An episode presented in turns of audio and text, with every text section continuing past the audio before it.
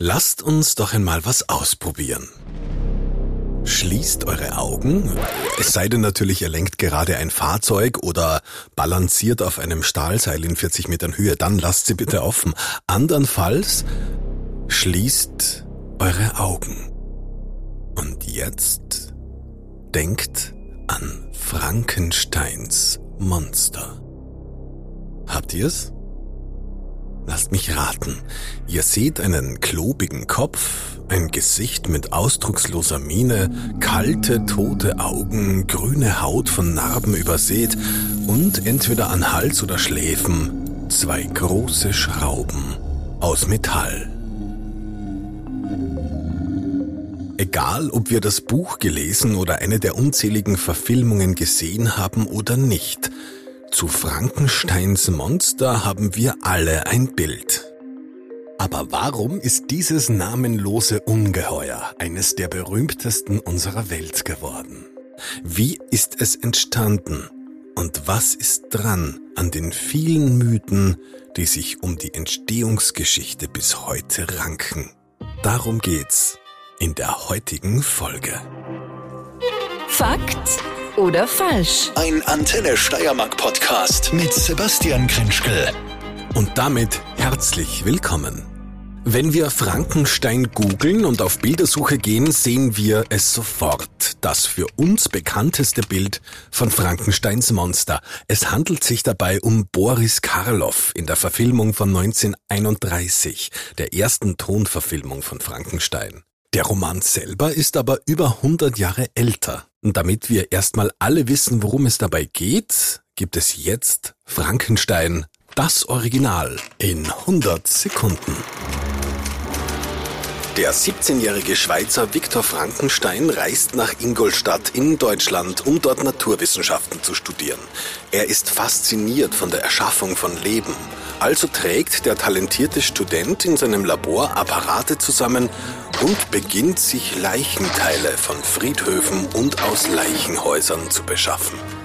Er näht die Teile zusammen und versucht sie mit Hilfe von elektrischem Strom zum Leben zu erwecken. Der Versuch gelingt, doch Viktor ist von seiner eigenen Kreatur so entsetzt, dass er beinahe den Verstand verliert.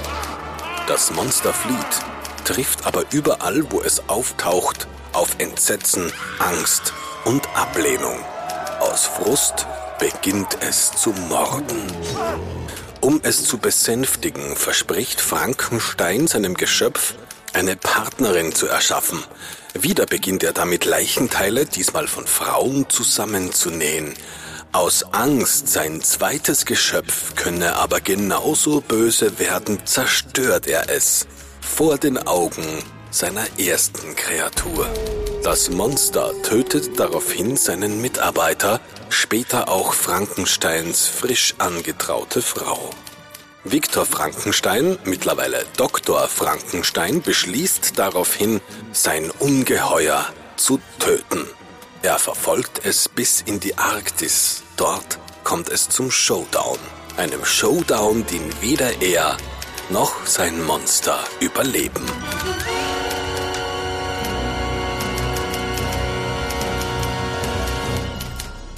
Soweit also die Geschichte.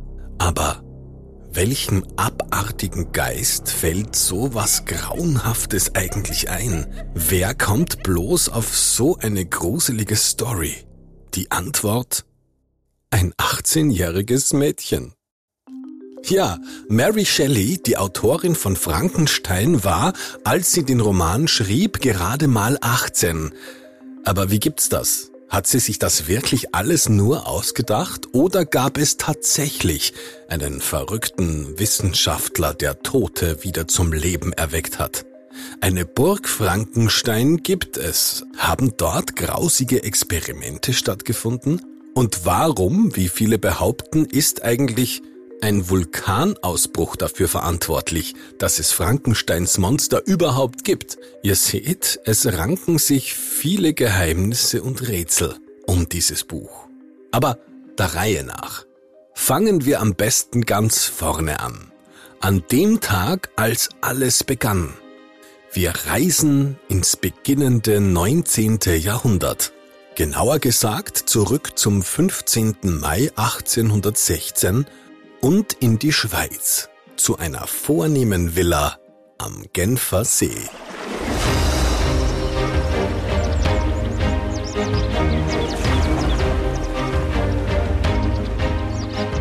An diesem Tag treffen dort fünf Freunde ein. Allen voran der Gastgeber, der damals berühmte Schriftsteller Lord Byron. Seine Gäste sind der Arzt und ebenfalls Schriftsteller John William Polidori, der Dichter Percy Shelley mit seiner Verlobten Mary Godwin und deren Halbschwester Claire Claremont. Hier am See möchten sie ihren Sommer verbringen. Doch das Ganze fällt ziemlich ins Wasser.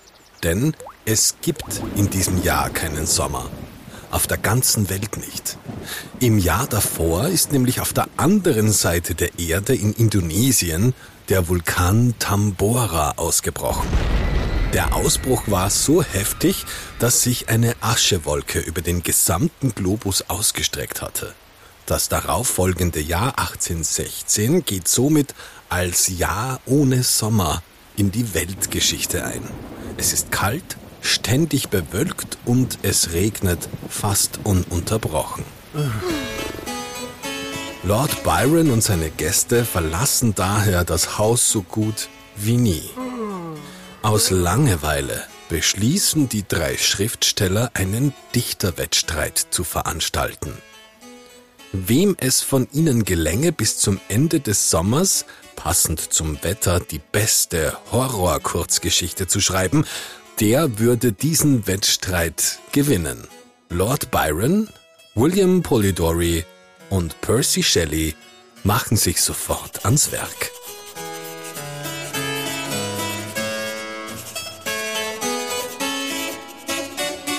Aber auch Percys Verlobte Mary Godwin fühlt sich zu dem Wettstreit angespornt.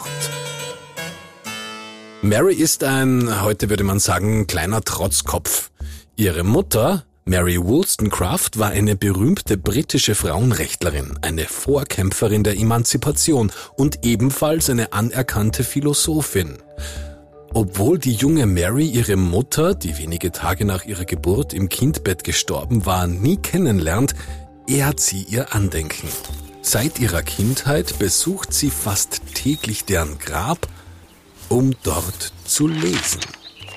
Damals sind vor allem sogenannte Gothic Novels sehr beliebt, also Schauerromane. Die etwas morbide Umgebung des Friedhofs und die Lektüre dieser Romane prägen Mary. Und so fühlt sie sich mehr als qualifiziert, an dem Dichterwettstreit teilzunehmen. Von ihren männlichen Kollegen wird sie belächelt, was ihren Ehrgeiz aber nur noch mehr anspornt. Nacht für Nacht setzen sich die fünf Freunde fortan zusammen. Dabei erzählen sie sich nicht nur aus dem Stegreif Gruselgeschichten, um sich quasi auf ihre Kurzgeschichten einzugrooven, es werden auch die interessanten wissenschaftlichen Entwicklungen jener Zeit diskutiert. Eines Abends erzählt Marys zukünftiger Mann Percy von den gruseligen Experimenten eines gewissen Luigi Galvani. Luigi Galvani war italienischer Mediziner und Physiker. Er machte damals Experimente mit elektrischem Strom, einem damals noch recht neuen Phänomen, und den Körpern von Verstorbenen. In seinem vollbesetzten Hörsaal schloss er die Leichen an starke Stromleitungen an. Daraufhin schienen diese wieder zum Leben zu erwachen. Die Augen der Toten gingen auf und zu, Finger bewegten sich. Unter einem besonders starken Stromstoß setzte sich einer der Toten sogar kurz auf. Ganz so, als wäre er noch am Leben.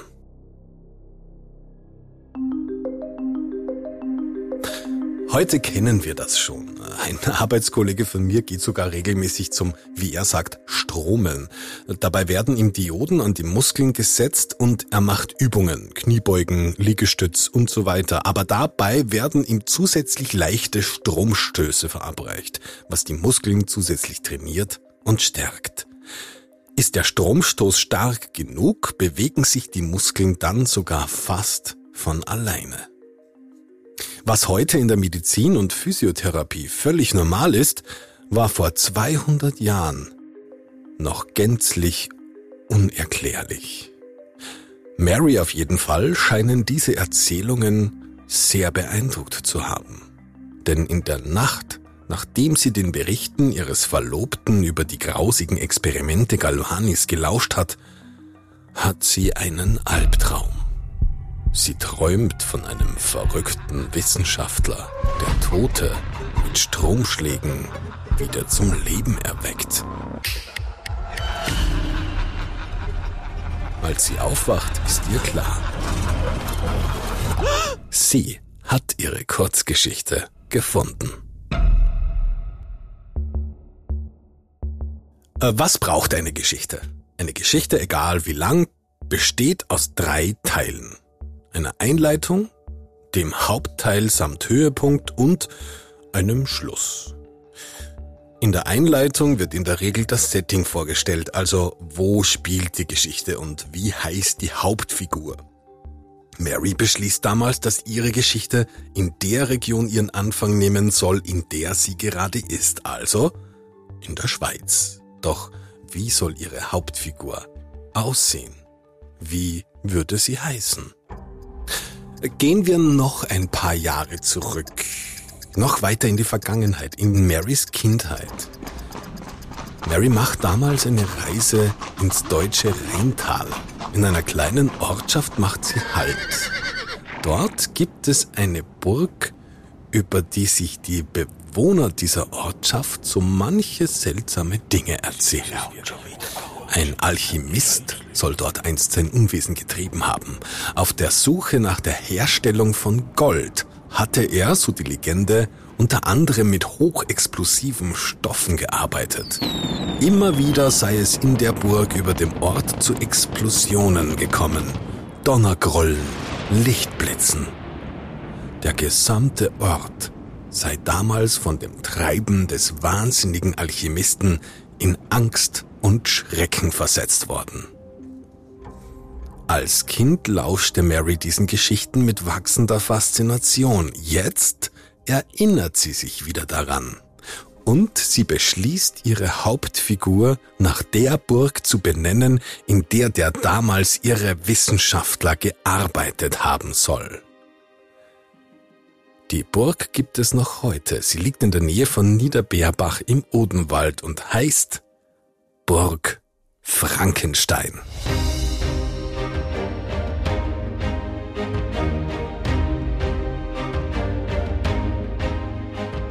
Jetzt hat Mary also alles, was sie für ihre Horror-Kurzgeschichte braucht. Ihre Hauptfigur, eine Handlung und einen Ort, an dem das Ganze stattfinden soll.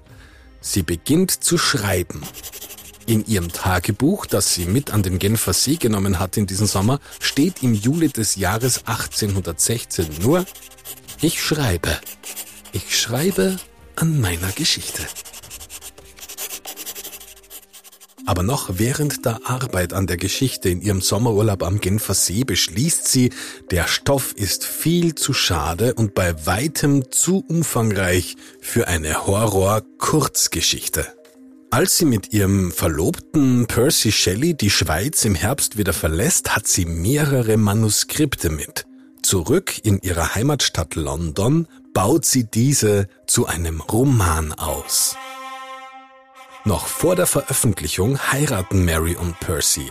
Aus Mary Godwin wird Mary Shelley. Zwei Jahre nach dem Sommer am Genfer See erscheint der Roman. Geschrieben von einer Teenagerin würde er zu einem der bedeutendsten und bekanntesten Romane der Welt werden.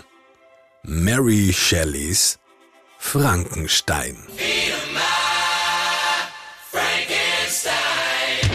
Der Roman wird danach zahllos oft kopiert, überarbeitet, zitiert, verfilmt und, und, und. Alice Cooper greift mit seinem Rockhit Feed My Frankenstein das Thema auf. Millionen von Kindern erschrecken sich gegenseitig mit Frankenstein-Masken an Halloween. Einer der letzten Auftritte des Monsters war, soweit ich weiß, bei Hotel Transsilvanien als Frankie. Übrigens das erste Mal, dass das Monster einen eigenen Namen bekommt und nicht nur Frankensteins Monster genannt wird. Aber das Vermächtnis des Romans geht noch viel, viel weiter. Die Geschichte schlägt schon damals zur Zeit ihrer Veröffentlichung ein wie eine Bombe. Einerseits gruseln sich die Menschen vor der Vorstellung eines wiederbelebten Toten. Andererseits bedient sich Mary Shelley wissenschaftlicher Ansätze, die damals zwar noch reine Fiktion sind, theoretisch aber möglich. Durch die Verknüpfung von Wissenschaft und Fiktion, zu Englisch Science und Fiction, erschafft Mary Shelley damit ein Genre, das bis heute von Millionen von Anhängern gefeiert wird. Die Science Fiction. Ja, halt, halt, halt, stopp, stopp, höre ich jetzt schon einige von euch sagen. Was bitte sollen Star Trek oder Star Wars mit Frankenstein zu tun haben? Nun, Frankenstein spielt nicht im Weltall, das ist klar. Aber egal ob äh, Raumschiff Enterprise, äh, Krieg der Sterne, Firefly, Babylon 5 oder wie sie alle heißen, Science Fiction funktioniert im Grunde nach demselben Prinzip wie Mary Shelleys Frankenstein.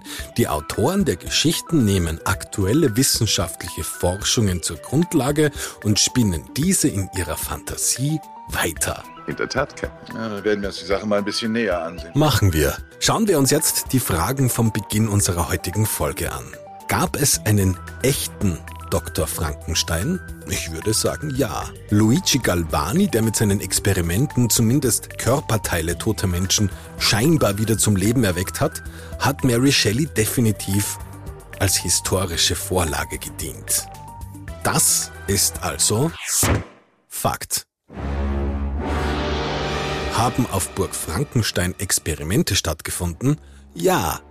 Hat aber dort der echte Dr. Frankenstein sein Unwesen getrieben, wie es heute noch viele glauben? Nein. Die Burg mag zwar als Namensgeber für den Roman hergehalten haben, keinesfalls aber umgekehrt. Diese Theorie ist falsch ist ein indonesischer Vulkan für die Erschaffung des wohl bekanntesten Monsters der Weltgeschichte verantwortlich? Eindeutig ja. Ich würde sogar noch weitergehen. Wäre im Jahr 1815 in Indonesien dieser Vulkan nicht ausgebrochen, hätte es keinen verregneten Sommer 1816 gegeben, keinen Dichterwettstreit am Genfer See, keinen Frankenstein-Roman, der das komplette Science-Fiction-Genre begründet hat. Viele mögen mich dafür auslachen, ich sage aber, ohne den Vulkan auf Indonesien gäbe es heute keine Science Fiction, wie wir sie kennen. Das ist für mich auf jeden Fall Fakt. Fakt oder falsch? Ein Antenne Steiermark Podcast mit Sebastian Krenschkel.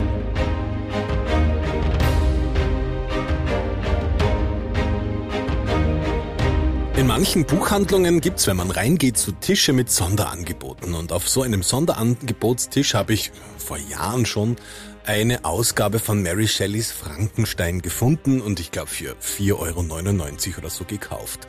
Und dann habe ich mich durch diesen Roman, naja, ich möchte nicht sagen durchgequält, aber die Erzählgeschwindigkeit von Büchern aus dieser Zeit, 1816, ist schon eine ganz andere, als wir das heute gewohnt sind. Typischerweise beginnen diese Bücher oft mit äh, Briefen, die sich die Protagonisten gegenseitig geschickt haben. Das heißt, man muss sich erstmal durch die Korrespondenz der Hauptdarsteller sozusagen durchlesen. Einerseits vermittelt das einem zwar das Gefühl, dass das Gelesene tatsächlich passiert sei, auf der anderen Seite äh, baut sich dadurch die Geschichte eben nur sehr, sehr langsam auf. Irgendwann war ich dann aber drinnen und bin in einen richtigen Flow gekommen und hatte bei einigen Stellen richtig Gänsehaut. Perfekter Stoff also für eine Fakt- oder Falschfolge. In der nächsten Folge geht's übrigens auch wieder um Bücher, allerdings um welche, die man garantiert auf keinem Sonderangebotstisch finden kann. Eines davon kann man noch nicht einmal lesen und bei dem ist man sich auch nicht sicher, ob es überhaupt von einem Menschen geschrieben worden ist oder ob es nicht Botschaften aus einer fremden Dimension enthält. Ich glaube, ihr könnt gespannt sein. Ich bin's auf jeden Fall. Bis zum nächsten Mal. Euer Sebastian.